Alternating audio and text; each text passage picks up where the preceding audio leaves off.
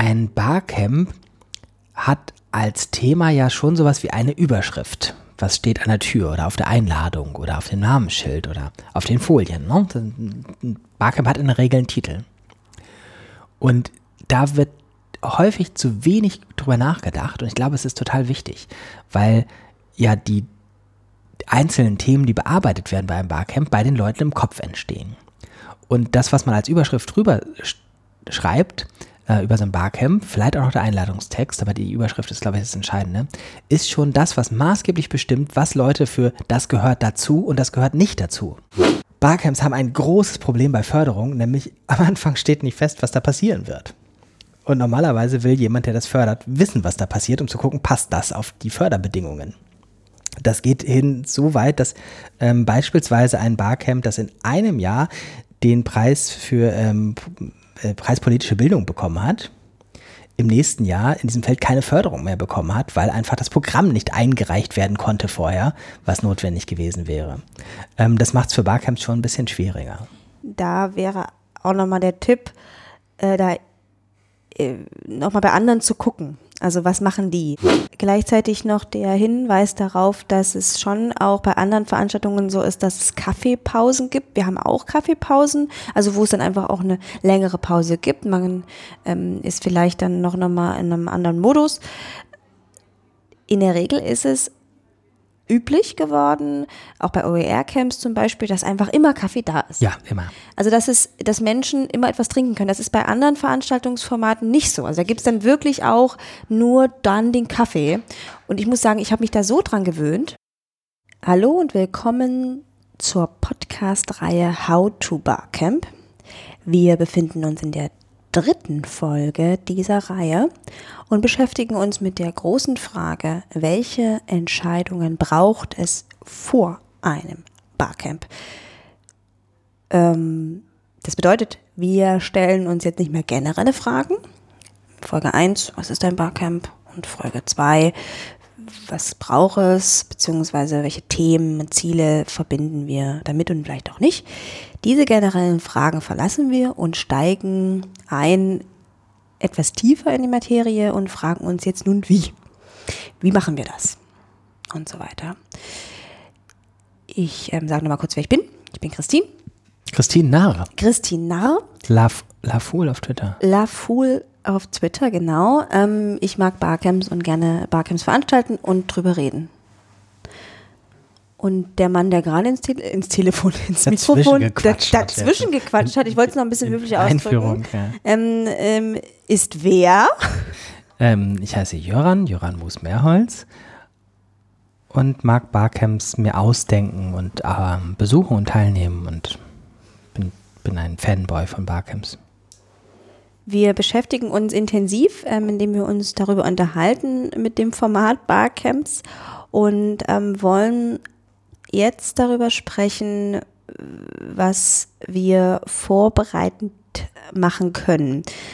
Ich würde mal so ein bisschen gucken, dass wir uns gemeinsam auch gedanklich auf eine Reise begeben. Wir haben uns quasi auch schon ähm, dafür entschieden, dass wir das Barcamp machen wollen. Mhm. Wir haben ähm, vielleicht auch ähm, schon Überlegungen angestellt. Und da würde ich gerne noch mal ein bisschen die Pause-Taste drücken und zu sagen, okay, eine gute Grundlage für ein Barcamp. Was ist das? Wo schafft man so eine richtig gute Basis? Und wir setzen so auf, also wir gehen mal davon aus, man hat irgendwie Folge 2 Folge zwei dieser Podcast-Reihe gehört oder die Entscheidungen, die da diskutiert werden, getroffen. Ne? Ja, Weil genau. Da war ja die Frage, welches Thema, welche Zielsetzung. Genau, genau. Ähm, Das ist in welcher klar. Form macht man das? Jetzt wollen wir, wie man so schön sagt, loslaufen. Ich mag ja Ah. gar nicht das Wort, weil, äh, diese, diese Formulierung mag ich überhaupt nicht, dieses auf den Weg machen, ähm, weil ich das einfach zu oft höre, deswegen. Ja, verstehe. Ähm, ich mag die Formulierung nicht, ähm, die Leute mitnehmen. Ja, stimmt, das wird man auch so Und ich weiß gar nicht, ob es Fanny van Dann war oder wer gesagt hat, die Leute sehen schon ganz schön mitgenommen aus.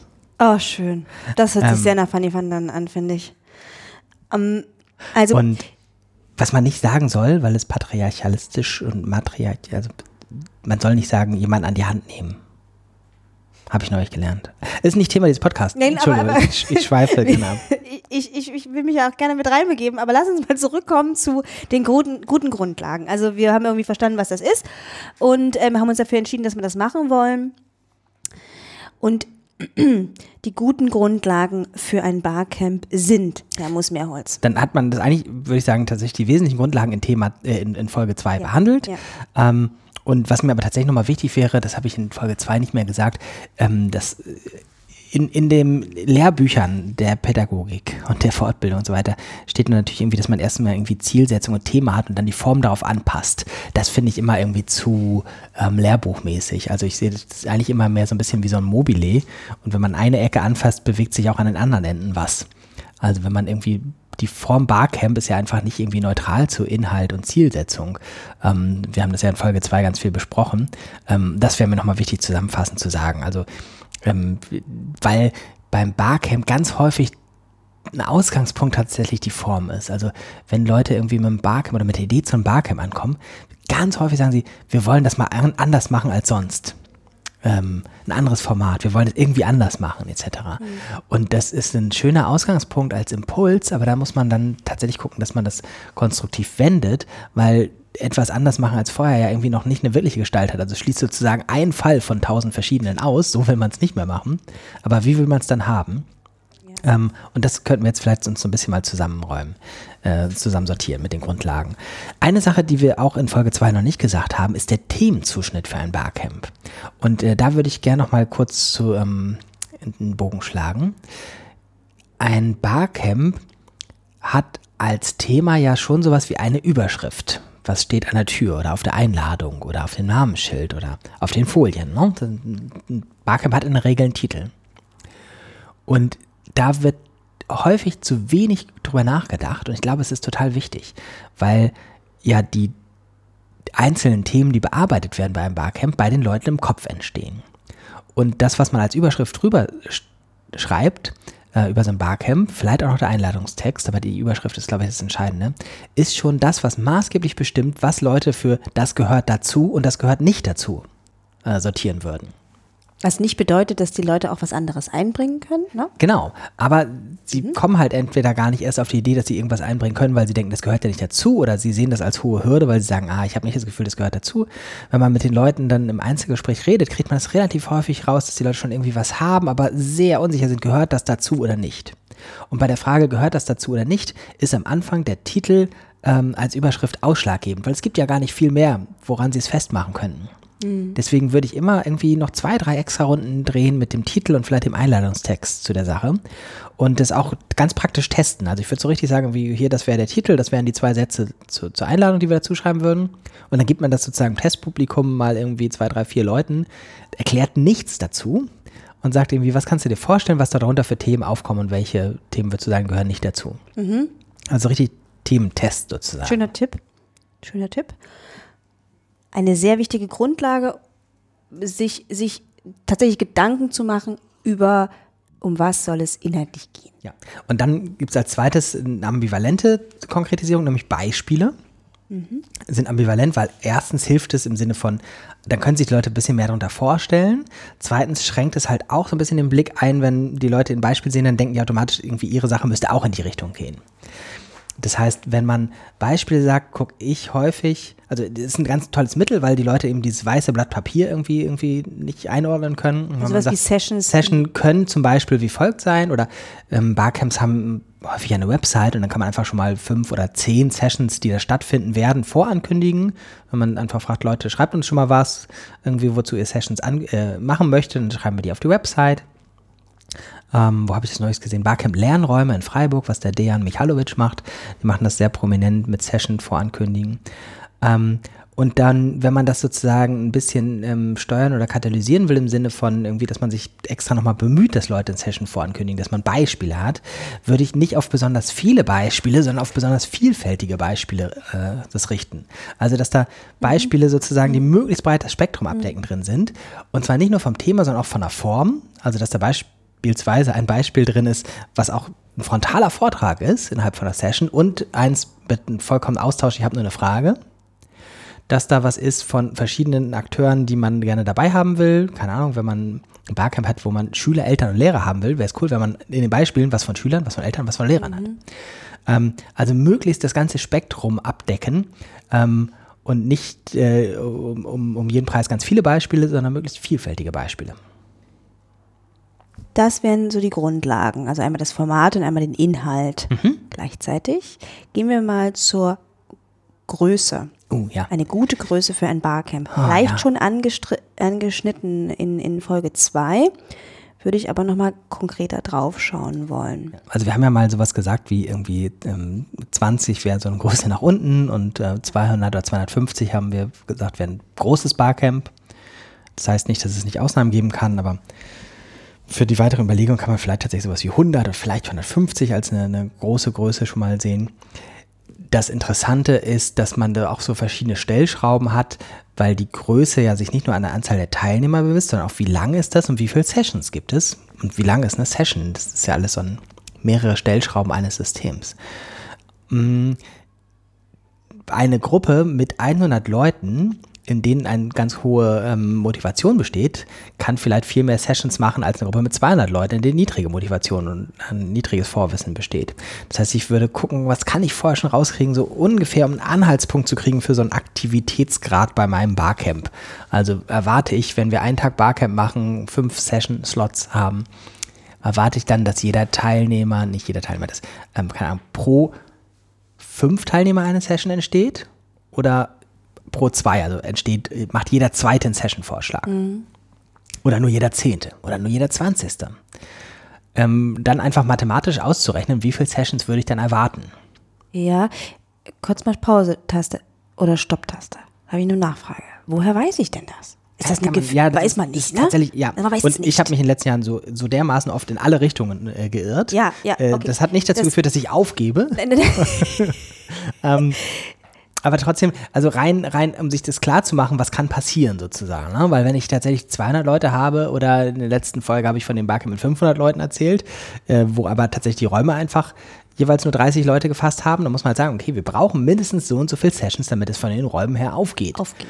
Und äh, die verteilen sich ja auch nicht ideal in jeden Raum gleich viele, sondern manche gehen in kleinen, äh, sind kleine und manche sind große Sessions. Sprechen wir noch über Räume später? Ja. Okay, dann später dazu mehr.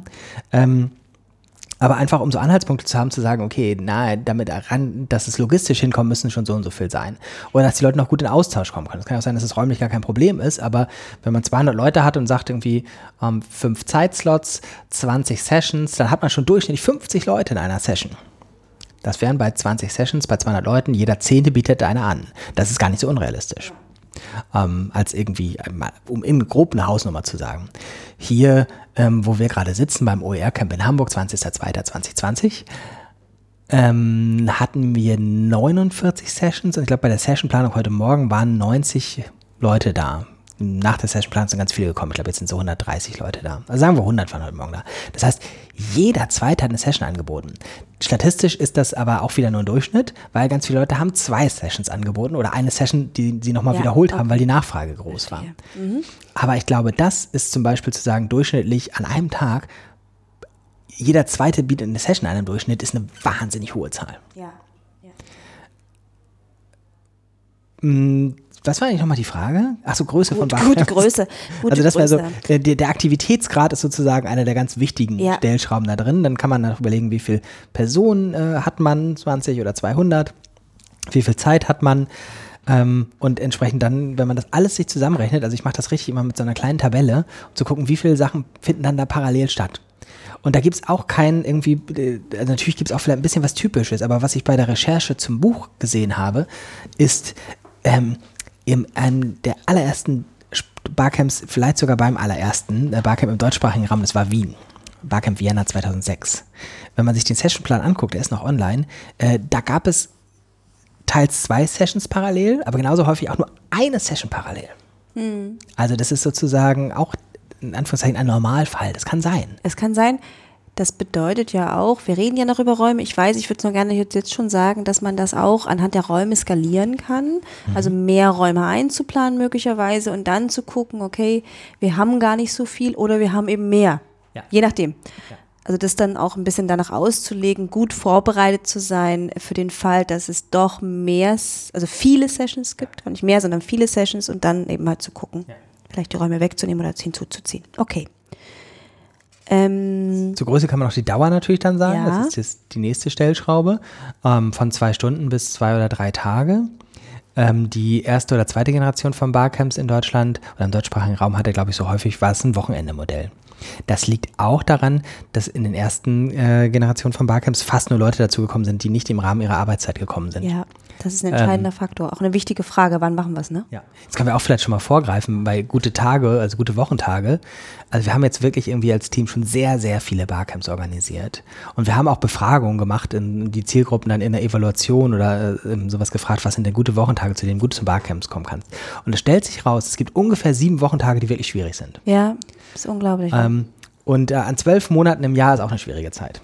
Also das heißt, es gibt tatsächlich nicht die wirklich einfache Lösung. Und auch da gibt es immer wieder Überraschungen. Man sollte auf jeden Fall gucken, ähm, ist es wahrscheinlich, dass mehr Leute kommen am Rahmen ihrer Arbeitszeit oder am Rahmen ihrer Freizeit und entsprechend Wochenende oder Wochentag. Ähm, das spielt natürlich eine große Rolle die bisher typischen Barcamps in Deutschland waren dann sowas wie Freitagnachmittag hat es angefangen und dann dauerte es bis Sonntag. Das verschiebt sich schon sehr. Zwischen gibt es auch viele Leute, die das, sich das quasi als Fortbildung anerkennen lassen können, so ein Barcamp. Ähm, die wollen dann lieber unter der Woche. Es gibt welche, die nehmen das ganz klar als Teil ihrer Arbeitszeit. Die finden Wochenende total blöd. Also man muss auf jeden Fall damit rechnen, dass irgendwie die Hälfte der Leute es tendenziell erstmal nicht so gut findet, egal welchen Wochentag man nimmt.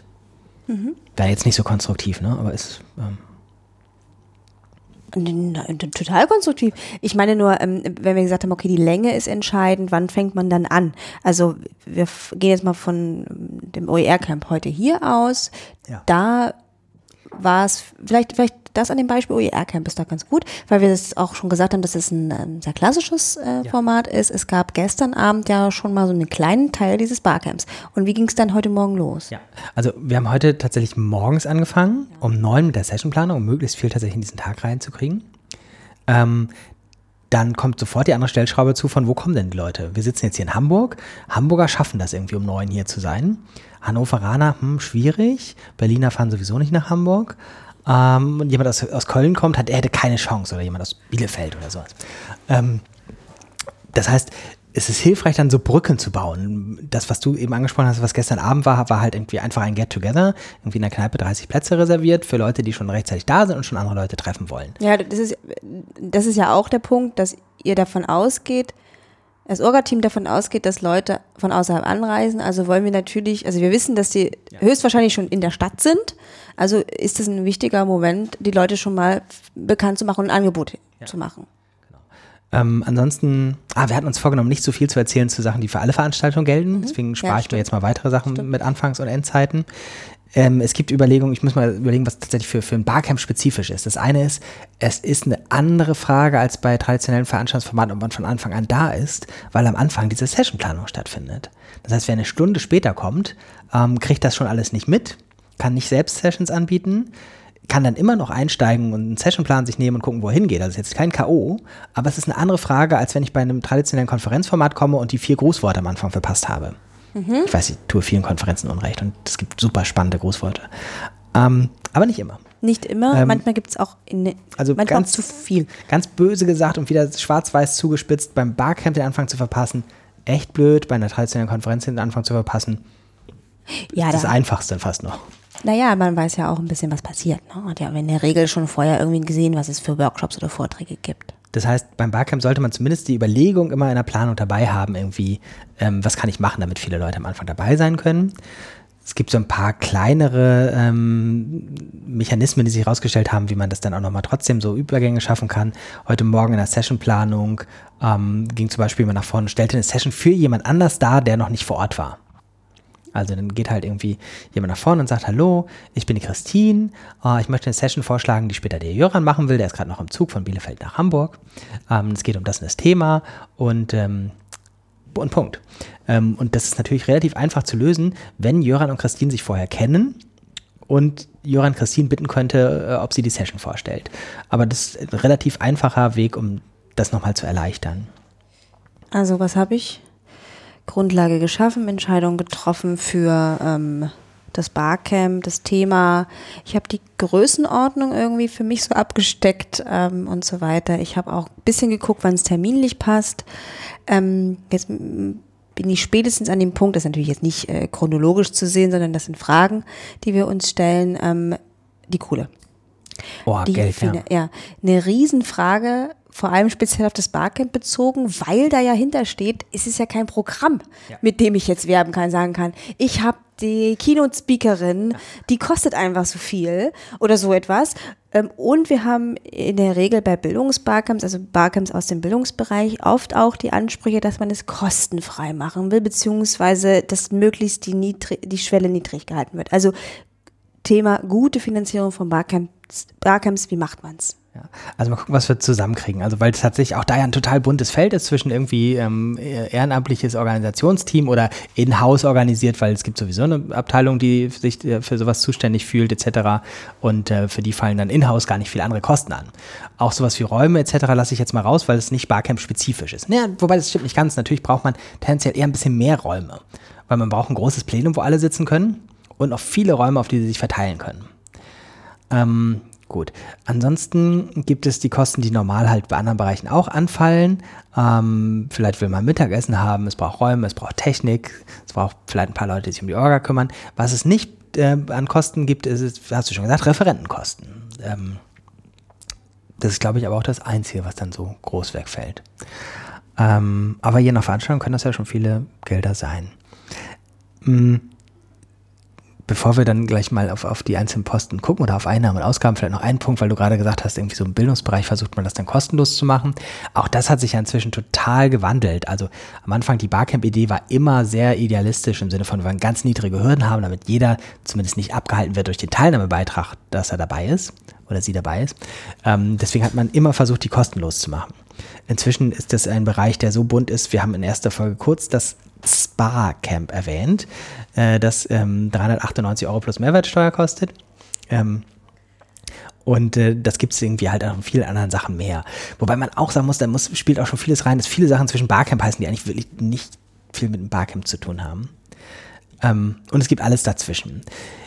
Es gibt schon noch eine starke Fraktion an Barcamps, die sagen, sie möchten es kostenfrei machen. Da muss man aber halt überlegen, wo das Geld sonst herkommt. Entweder komplett ehrenamtlich, man hat irgendwo Räume, die man kostenlos kriegen kann. Ähm, oder man ähm, sucht Spenden, Sponsoren oder Fördergelder. Spenden nicht die einfachste Lösung, eine machbare und ich finde immer eine ganz gute, zumindest als eine Säule. Dass man zumindest sagen kann, hier, wir versuchen auch, dass Leute, die aber gerne für die Teilnahme bezahlen wollen, das auch können. Ähm, bei den Educamps, die hast du auch in den vorherigen Folgen ja schon ein paar Mal erwähnt, gibt es zum Beispiel immer Spenden, dass man sagen kann, man kann durchaus für seinen Platz bezahlen und aus den Spenden sollen subventioniert werden quasi, dass Leute mit Kindern auch teilnehmen können und die Kinder keine Hürde sind. Ähm, was bei Spenden schwierig ist, jedenfalls habe ich wenig gute Beispiele, tatsächlich so richtig ein ganz normales Budget aus Spenden zu finanzieren. Ähm, ist auch höchst unterschiedlich, aber je nachdem, entweder sind das die Leute nicht gewohnt, dass sie für ihre Fortbildung selbst bezahlen müssen, dann ist auch die Spendenbereitschaft nur so mittelgroß. Ähm, oder ähm, sie haben einfach das Geld nicht, kann ja auch gut sein, etc. Also ich habe jedenfalls keine tollen Erfolgsgeschichten zu erzählen von, da hat man einen Spendenaufruf und da war alles Geld da und dann lief das.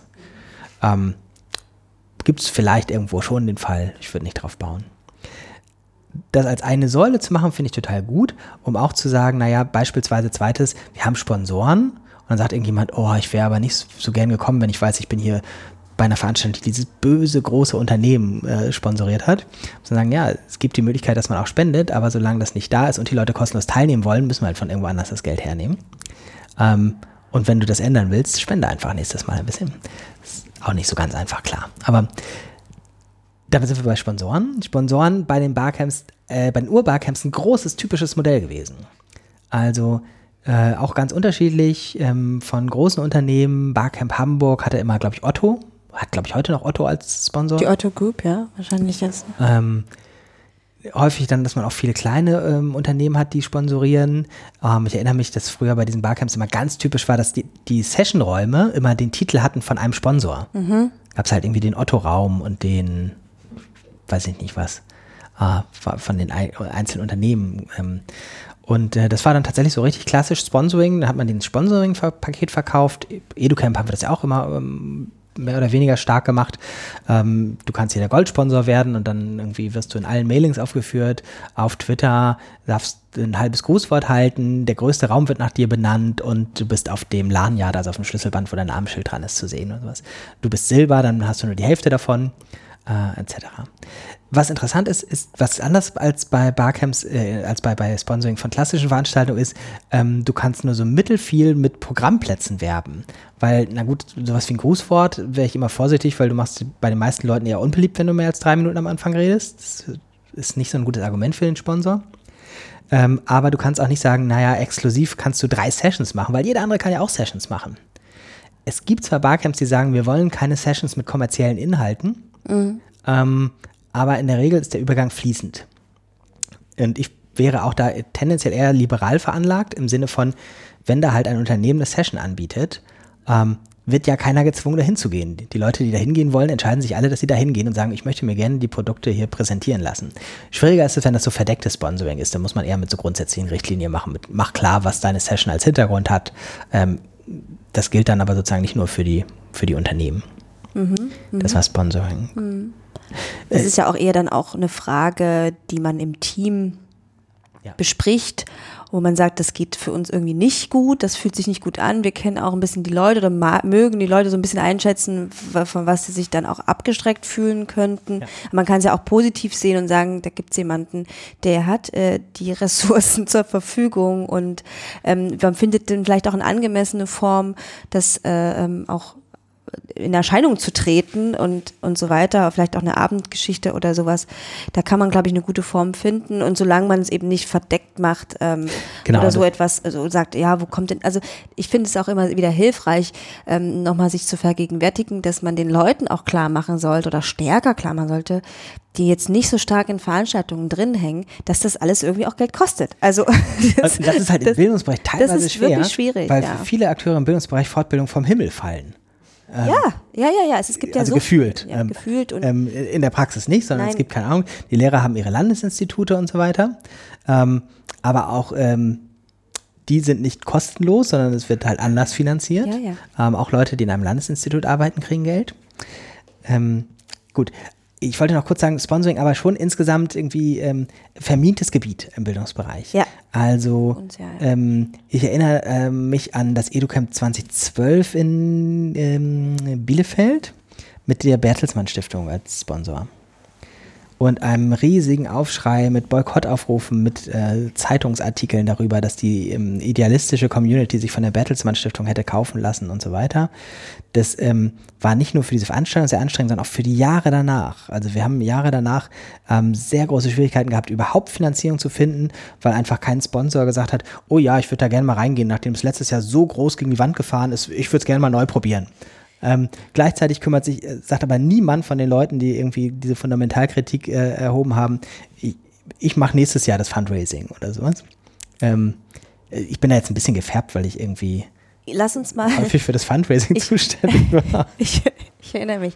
Ähm, lass uns mal, ähm, lass uns mal noch mal darüber so ein bisschen äh, noch mal konzentrierter sprechen zu Tipps, ähm, also nochmal, okay, hier ist noch mal eine Frage gewesen zum Beispiel auch, was eine angemessene Höhe ist ähm, für, ah. für ähm, Teilnehmerbeiträge, Ticketpreise. Ich hatte ja am Anfang gesagt, ich wollte es jetzt gar nicht ausschließen, dass das nicht eine Form ist, ähm, dass man ähm, Eintrittsgelder in irgendeiner Weise nimmt. Manchmal sind es auch so etwas wie Verpflegungspauschalen, mhm. wo man dann sagt, man lässt die Brötchen von den Teilnehmern bezahlen.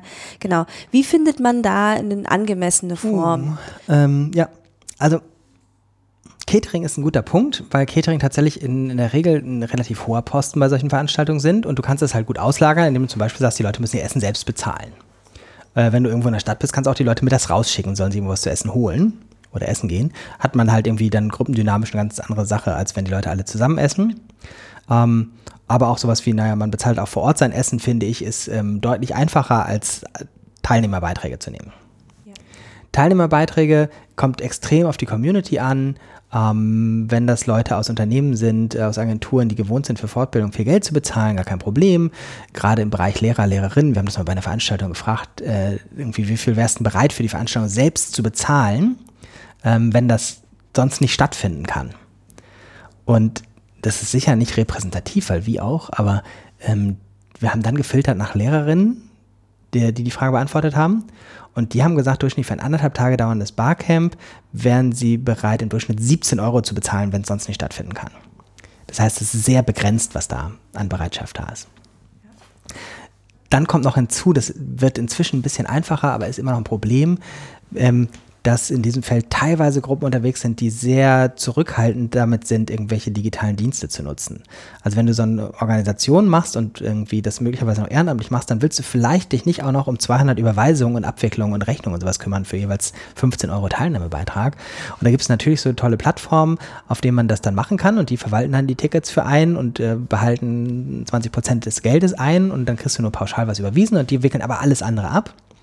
Ähm, das ist tendenziell erstmal sehr, sehr hilfreich, wird auch viel von Barcamps genutzt, aber auch da haben beispielsweise die Zielgruppe Lehrerinnen größere Vorbehalte als andere Zielgruppen. Wir sagten ja ähm, jetzt gerade, die Sponsoren ähm, können Unternehmen sein. Mhm. Vielleicht noch mal ein bisschen sammeln, was mhm. das noch sein kann, wovon wir einfach wissen, wie andere Barcamps auch finanziert werden können ähm, und so weiter. Hast du mal geguckt, Barcamp Hamburg, wer da irgendwie aktuell Sponsor ist? Ähm, Gucke ich gerade mal nach. Ansonsten, also große Unternehmen und kleine Unternehmen, das ist wirklich, glaube ich, sehr querbeet. Ja. Ähm, oh, Barcamp Hamburg ist nicht erreichbar. Oh, ja. Okay. Kann ich alles haben. Und ähm, Spenden, also kleine und große Spenden. Es gibt auch irgendwie so kleine Unternehmen, die tatsächlich irgendwie gar nicht so Gegenleistung im Sinne von Sponsoring haben wollen, sondern einfach 500 Euro geben. Ja. Ähm, es war ja auch nach Größenordnung gefragt. Natürlich gibt es auch von bis, aber um mal irgendwie Hausnummer in den Raum zu werfen, irgendwie so ein größerer Sponsor, boah, vielleicht 5000 Euro, realistisch, aber vielleicht eher 2000 Euro. Ja, so in dieser Größenordnung spielt sich ab. Das ist auch mal ähm, ganz gut zu hören, weil das ist nicht, das sind keine 20.000 oder. In, in, in Ausnahmefällen vielleicht schon, aber. In der, in, in der Regel ja. sind es eher kleinere, beziehungsweise die Barcamps, die Edu-Camps zum Beispiel, stückeln sich dann zusammen aus unterschiedlichen Bereichen, die so 500.000. Früher hatten wir viel noch so Sachspenden also ich erinnere mich die ganzen allerersten Barcamps, ah, ja. ich sage jetzt auch mal die Markennamen, weil sie haben ja irgendwie, das ist ja Teil der Realität. My Müsli hat alle ersten Barcamps in Deutschland einfach kostenlos mit Müsli ausgestattet. Also das war ein Standard, dass man Müsli gegessen hat ähm, und entsprechend dann geguckt hat, irgendwie, ähm, wo kriegen wir noch Milch her oder sonst was. Ähm, Sachspenden möglich, Technik natürlich auch. Ähm, die Frage nach, nach ähm, Sachspenden, ich überlege gerade, was da sonst noch gibt. Natürlich schon sowas wie mh, hm, Technik, aber das ist inzwischen, finde ich, sehr schwierig. Also das ist im ländlichen Raum ein bisschen einfacher meiner Erfahrung nach, als jetzt in Hamburg sowas zu haben. Ähm, wir haben inzwischen auch Fragen auf Zettel reingereicht ja, bekommen, die können wir gleich nochmal angucken. Ich mache ganz kurz das mit dem Sponsoring zu Ende. Ja, gerne. Weil ich habe eine Sache noch gar nicht erwähnt. Erklären. Förderer, nämlich. Ähm, ja, man kann natürlich auch tatsächlich gucken, ob man eine äh, öffentliche Förderung kriegt aus verschiedensten Töpfen. Das, da, darauf wollte ich mit meiner Frage hinaus. Was gibt es denn so für Sponsoren ah, und andere? Verstehe. Ich hab's, okay, ich, also Spenden, Sponsoren und Förderer. Fördergelder beispielsweise das EduCamp in Hattingen kriegt seit äh, drei Jahren, glaube ich, ähm, ähm, Förderung von der, oh, wie heißt das denn, Staatskanzlei, Staatskanzlei. NRW. Ja. Ähm, also so muss man dann mal tatsächlich gucken, ob es thematisch zusammenpasst. Es gibt ja beispielsweise viele Förderprogramme für irgendwas mit Medienkompetenzen. Das passt jetzt beim EduCamp zum Beispiel gut. Barcamps haben ein großes Problem bei Förderung, nämlich am Anfang steht nicht fest, was da passieren wird. Und normalerweise will jemand, der das fördert, wissen, was da passiert, um zu gucken, passt das auf die Förderbedingungen. Das geht hin so weit, dass ähm, beispielsweise ein Barcamp, das in einem Jahr den Preis für ähm, äh, preispolitische Bildung bekommen hat, im nächsten Jahr in diesem Feld keine Förderung mehr bekommen hat, weil einfach das Programm nicht eingereicht werden konnte vorher, was notwendig gewesen wäre. Ähm, das macht es für Barcamps schon ein bisschen schwieriger. Da wäre auch nochmal der Tipp, äh, da äh, nochmal bei anderen zu gucken. Also was machen die? Ja. Ähm, welche Themen gibt es? Wenn man das erste Mal ein Barcamp macht, hat man noch nichts, auf was man zurückgreifen kann und sagen, ja, letztes Jahr war das bei uns so und so. Das geht halt nicht. Wir finden aber doch relativ viel im in diesem Internet. Und ähm, Barcamper und Leute, die Barcamps organisieren, sind sehr kommunikative Menschen. Da würde ich auch einladen dazu, da in Kontakt zu treten und zu sagen, kann man da vielleicht Bezug auf euch nehmen oder sowas. Also sich da auch Lösungen einfallen lassen, will ich sagen, ähm, da auch möglichst äh, anzureichern, ähm, wie man, wie man so Überzeugungsarbeit leisten kann. Weil wir wissen ja aus einem bestimmten Vertrauen zum Format, auch in der Erfahrung des Formats, dass da was passieren wird ja. Und wir wollen ja auch gar nicht da reinschreiben, was passiert. Also das ist ja. Und deswegen ist es aber äh, tatsächlich eine Schwierigkeit, da so einen guten Weg zu bekommen. In der Tat. Ich, ich habe jetzt mal geguckt, Barcamp Hamburg ist nicht online wegen der Sponsoren, aber Barcamp Ruhe, ja. ähm, da gibt es halt irgendwie vier Premium-Sponsoren. Davon kenne ich aber tatsächlich nur einen Markennamen und dann gibt es Basissponsoren, davon kenne ich keinen mehr. Das heißt, es sind tatsächlich eher kleinere Unternehmen, die dann wahrscheinlich ähm, überschaubare Beiträge und nicht 20.000 Euro gegeben haben. Ja. Sprechen wir über Zettel? Wir sprechen über Zettel, denn ich muss erklären, dass wir Zettel zugereicht bekommen. Wir sind auf dem OER-Camp. Ähm, Der wievielte ist heute noch? genau. In der ersten Folge wurde deutlich, dass wir beide das wahnsinnig gerne machen wollen, mindestens einmal in einer Folge zu sagen, dass heute der 20.02.2020 ist. Es ist ein Donnerstag und wir sind auf dem OER-Camp und haben uns äh, nicht zurückgezogen in einen Raum, sondern wir haben äh, eingeladen, auch dabei zu sein, um diese Podcasts aufzunehmen. Und es sind Menschen gekommen. Und ich muss es jetzt ehrlich sagen, es ist total witzig, dass Jochen aus Bielefeld gekommen ist. Du bist in einem Zug gefahren von Bielefeld nach Hamburg. Ähm, genau. Wir sprachen quasi schon über dich am Anfang dieser Folge. Ähm, und Jochen, du kannst gerne mein Mikro haben und selber das, das äh, Statement beziehungsweise ähm, sagen, was du, was du auf den Zettel geschrieben hast. Wir haben das schon in der ersten Folge gemacht. Insofern ähm, fühle ich da herzlich eingeladen. Dann komme ich mal kurz, Moment. Genau, wir müssen das mal kurz umstecken. Dann stöpse ich mal den Jochen an. So, viel Spaß. Wie ist Hallo, das mit Fortbildung? Der Jochen. ist bei dir, Jochen? Ich habe eine, eine Idee eingebracht. Zwar habe ich gesagt, weil ich eben gehört habe, dass mit der Finanzierung das Ganze problematisch ist. Man erlebt hier als Gast eine total tolle Gastfreundschaft und ist sich sofort im Klaren, dass das einen großen Gegenwert hat, das Ganze. Ähm, mein Beitrag, den ich hier eingereicht habe, ist derjenige, dass in eigentlich allen Schulen ein Fortbildungsbudget vorhanden ist. Das ist zwar eigentlich sehr begrenzt, aber gerade weil es so begrenzt ist, wird es gar nicht erst ausgeschöpft von den Schulen, so zumindest bei uns. Fortbildungen sind so teuer, normalerweise, dass man das Fortbildungsbudget gar nicht erst anpacken will, weil es sowieso nur für 5% der Kollegen im Jahr reichen würde, um die fortzubilden. Mhm. Und dementsprechend bleibt es fast liegen. Und dementsprechend wäre auch Geld vorhanden, dass man sagen könnte, 50 Euro pro Tag ist kein Problem für jemanden, der aus Schulen zu den Barcamps kommt. Ja. Du bist in der beruflichen Bildung. Genau. Ja.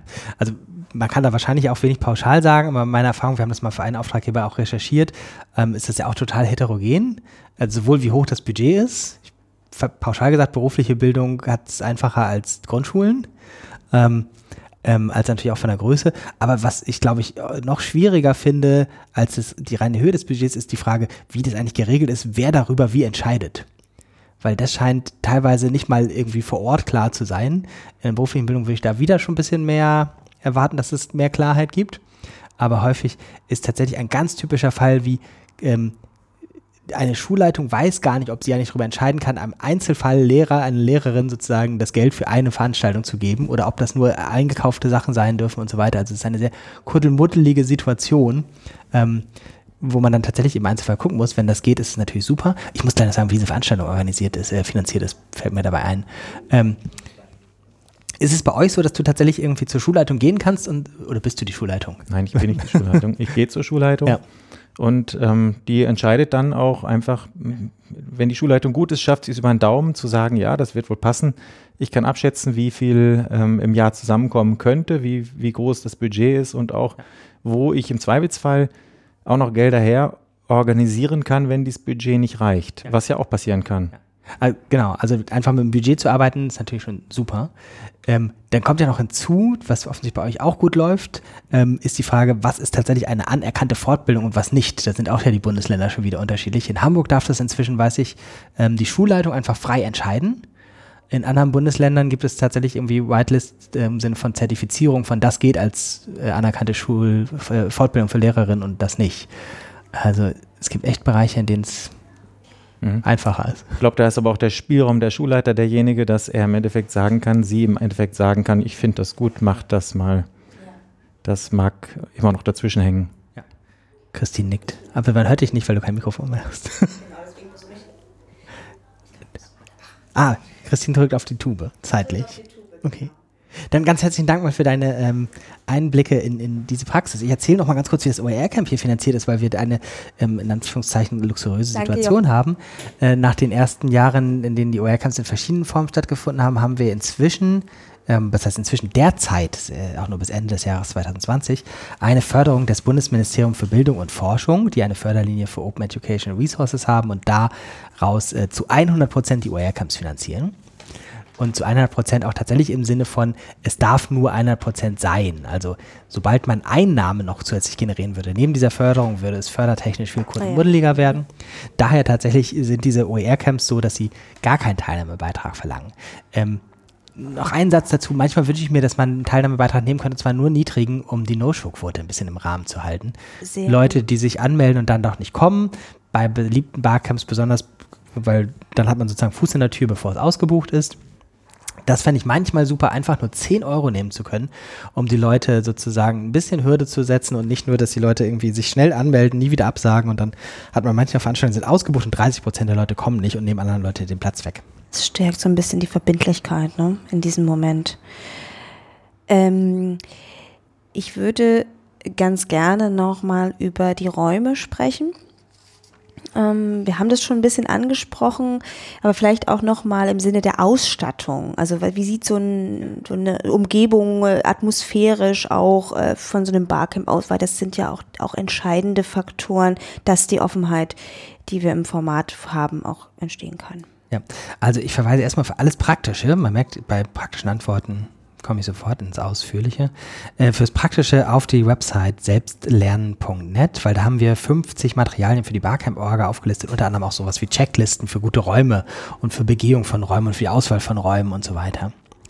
Ähm, generell gehen natürlich erstmal jede Räu alle Räume, die sich für Konferenzen oder Tagungen eignen, eignen sich auch für Unkonferenzen und Barcamps tendenziell achten Barcamp-Menschen vielleicht einen Tick mehr darauf, dass es da schön ist. Ähm, bei Barcamps achtet man vielleicht ein bisschen mehr darauf, wie die Zwischenräume aussehen. Also die Räume, die nicht das Plenum und nicht die Workshop-Räume sind, sondern die, wo man rumsteht und Kaffee trinkt. Ähm, weil die bei, bei, bei den Barcamps tatsächlich einen, einen größeren Stellenwert haben und nicht nur Durchgangsräume sind. Ähm, insofern da nochmal der Punkt, dass das ein bisschen mehr Beachtung findet. Ähm, es gibt bisweilen auch Barcamps, die so richtig in Tagungshotels oder auf einer Messe stattfinden, also in, in Messegebäuden. Das geht schon, auch je nach Zielgruppe, ist tendenziell leicht, äh, man kommt leichter in Widerspruch zu diesem unfertigen Charakter des Barcamps. Also es gibt bestimmt auch Barcamps, wo Hostessen rumlaufen und Schnittchen reichen, aber es passt nicht so ganz zu vielen der Grundprinzipien von Barcamps. Es hat ja auch dann ein bisschen auch was damit zu tun, dass man so die Rollen auch ähm, wiederum vergeben kann und äh, nach dem Motto, beim EduCamp zum Beispiel ist es üblich, am Sonntag zusammen aufzuräumen, alle zusammen, die noch die Möglichkeit haben und da bleiben können, auch wenn es schon in Anführungsstrichen vorbei ist, dass es eigentlich ein Bestandteil dessen ist. Und dass man auch einlädt dazu, wenn man da eine Tasse rumstehen sieht, ähm, kann man die auch mal mitnehmen und weil man weiß, wo sie hinkommt eigentlich oder so etwas. Also das sind so Dinge, die dann auch wiederum so ein bisschen auch zu diesem getragenen, also das, was einfach dazugehört, weil man irgendwie auch Teil dessen ist und nicht nur ähm, einen Veranstalter hat, der alles für einen quasi aufbettet. Was total hilfreich ist, wenn man Räume hat, die möglichst flexibel sind. Also wo man sagen kann, also das Schlimmste sind so Räume, wo Stühle und ähm, Tische am Boden festgeschraubt sind, wo man nicht sagen kann, hier setzen wir uns mal einen Kreis oder hier setzen wir uns mal zum Arbeiten zusammen mit Tischen und Rechner drauf. Hier holen wir mal Stühle von einem Raum in dem anderen, weil in einem Raum ist gerade ganz viel los, im anderen nicht so viel. Ja. Also Flexibilität von Räumen macht auch nochmal was Großes ähm, für, für ein Barcamp aus. Häufig im Bildungsbereich kann man auch halt gucken, was für Räume hat man, auf die man einfach Zugriff hat. Ne? Also es gibt ja einfach viele Bildungshäuser, viele Bildungsorte, viele äh, Fortbildungsräume, Seminarräume und so weiter. Und äh, dann kann man gucken, was da ist. Das ist in der Regel irgendwie alles schon da, was man für ein Barcamp braucht. Eine gute Technik ist eine gute Voraussetzung eigentlich auch für jede Veranstaltung. Fokussieren wir uns mal auf das Barcamp. Mhm. Das auch eine viel gefragte Frage ist. Ihr wollt ja so viel mit dem Internet machen und so. Ja. Gibt es da so ja. Richt, Richtwerte, was man so braucht an Technik? Ja, gute Frage. Also man braucht auch da erstmal irgendwie halt das, was man bei, bei anderen Veranstaltungen auch braucht, nämlich irgendwie häufiger inzwischen mal sowas wie ein Beamer und sowieso gut, wenn man Moderationsmaterial und eine Pinnwand hat oder sowas. Ähm, das ist schon gut, ähm, weil man ja nicht äh, oder weil man ja erst vor Ort in der Sessionplanung entscheidet, was geht in welchen Raum, sollte man vorher auf jeden Fall eine genaue Liste haben, in der für jeden Raum draufsteht, wie viele Leute passen da rein und was ist da für Technik drin. So dass wenn jemand kommt und sagt, ich habe hier eine Session zum Thema XY, da wollen ganz viele Leute teilnehmen und ich brauche ähm, einen Beamer, man dann wirklich genau weiß, ah, okay, wenn ich den jetzt in den Raum 313 schicke, dann hat er da genug Platz und der hat da auch einen Beamer. Ähm, und das muss man ja in dem Moment entscheiden bei der Sessionplanung. Das heißt, wir machen es in der Regel einfach so, dass wir unter den Sessionraum ähm, auch noch reinschreiben, wie viele Leute da drin sind und was da für Ausstattung drin ist. Ähm, das heißt einfach noch ein bisschen mehr in der Vorbereitung darauf gucken. Ansonsten ist Internet wichtig. Ähm, kann man jetzt auch nicht mehr so pauschal sagen. Ähm, es gibt bestimmt inzwischen viele Veranstaltungen, die gar nicht viel mit dem Internet mehr zu tun haben. Bei vielen der Sachen, die irgendwie aus dem Digitalbereich kommen, ist WLAN halt irgendwie wichtiger. Auch das schwindet schon wieder, weil die Leute über Mobilfunk immer mehr reingehen können. Aber es ist trotzdem eine Sollbruchstelle. Und zwar, weil das tatsächlich häufig noch in Tagungshäusern, Tagungshotels etc. der Fall ist, dass die Leute da zwar schon zwischen WLAN anbieten, aber sie nicht sehen, dass es eine andere Nutzungsart ist. Und zwar sagen die, naja, bei uns ist normal, da können auch 200 Leute ins Internet. Und dann kommt man mit 200 Leuten dahin und dann ist es aber anders, weil die gehen alle zur gleichen Sekunde ins Internet. Das ist das andere, äh, das, das, das, was ganz anders ist als bei einer Veranstaltung. Und die technische Infrastruktur bei 200 Leuten über den Tag verteilt ist eine ganz andere bei 200 Leuten und alle gleichzeitig. Und da bin ich inzwischen pauschal skeptisch gegenüber Ansagen von Gastgebern, also Vermietern etc. Also wenn es wirklich wichtig ist, dass da Internet ist, muss man vorher hinfahren und am besten, also man muss sagen, bei, bei den von uns jetzt inzwischen professionell organisierten OER-Camps bezahlen wir jemanden, der sich richtig gut damit auskennt, sich darum kümmert. Und es ist ein großer Teil des Budgets tatsächlich, ähm, das sicherzustellen, wenn es Veranstaltungen sind, wo es wichtig ist. Ähm, das ist bei uns zum Beispiel die OER-Camp Werkstatt, wo tatsächlich die ganze Zeit online mit Browser-Tools gearbeitet wird. Mhm. Und da haben wir schon teilweise auch wirklich viel Geld ausgegeben. Dann hat der uns da extra Sachen hingelegt und Leitungen hingelegt oder alle LTE-Sender ähm, ähm, der Umgebung mit einem großen äh, mit einer großen Antenne abgegriffen und WLAN draus gemacht etc. Mhm. Ähm, soll nicht zu sehr abschrecken, aber soll auch umgekehrt, wenn man auf WLAN baut, ähm, sagen, guckt lieber dreimal drauf, was da wirklich machbar ist. Mhm. Ähm, die Menschen haben jetzt, die sitzen in ihren Räumen und so weiter. Ich brauche sie ähm Geld. Sie, äh, die Leute sollen eine Versicherung kaufen, wenn sie Selbstveranstaltungen äh, machen. Also wenn sie Selbstveranstalter sind und sagen, wir organisieren das mal eben und das ist nicht eine Organisation, die dahinter steht, kann man Veranstaltungsversicherungen kaufen. Die kosten total ähm, überschaubar Geld, weiß ich nicht, 100 Euro, 150 Euro, kommt auf die Größe, Länge und so weiter an.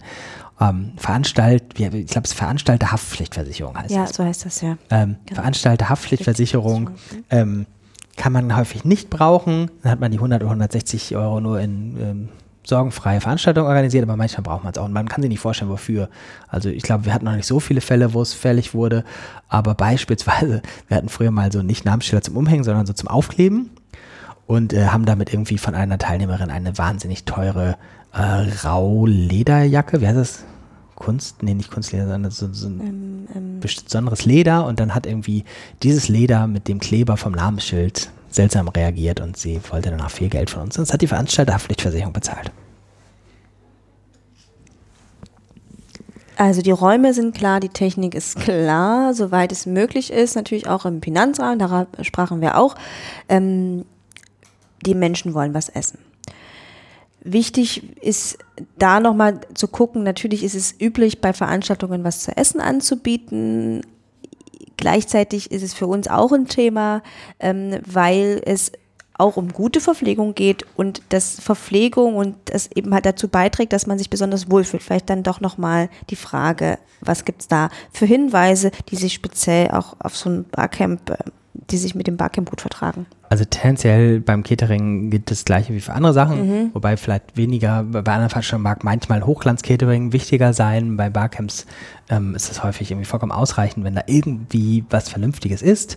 Ähm, wir haben im Vergleich zu anderen Veranstaltungen, die wir als Team auch organisieren, wenn wir abfragen, einen deutlich höheren Anteil an äh, Vegetariern oder Veganern bei der Veranstaltung.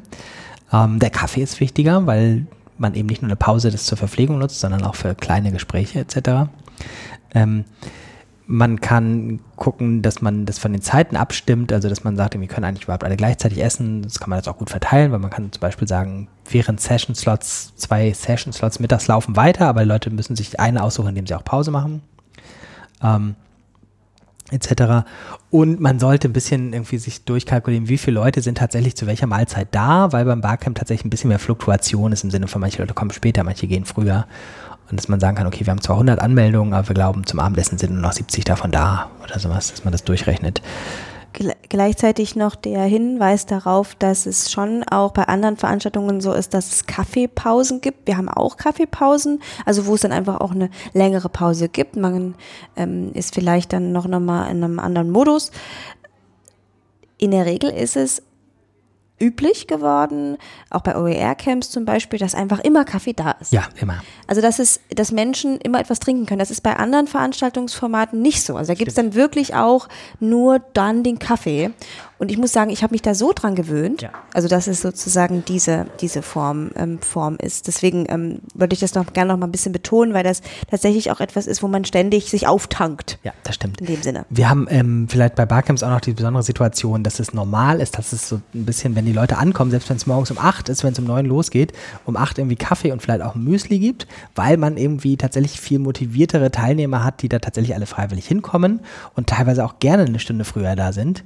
Ähm, und das ist ganz hilfreich, wenn die dann schon einen Kaffee haben.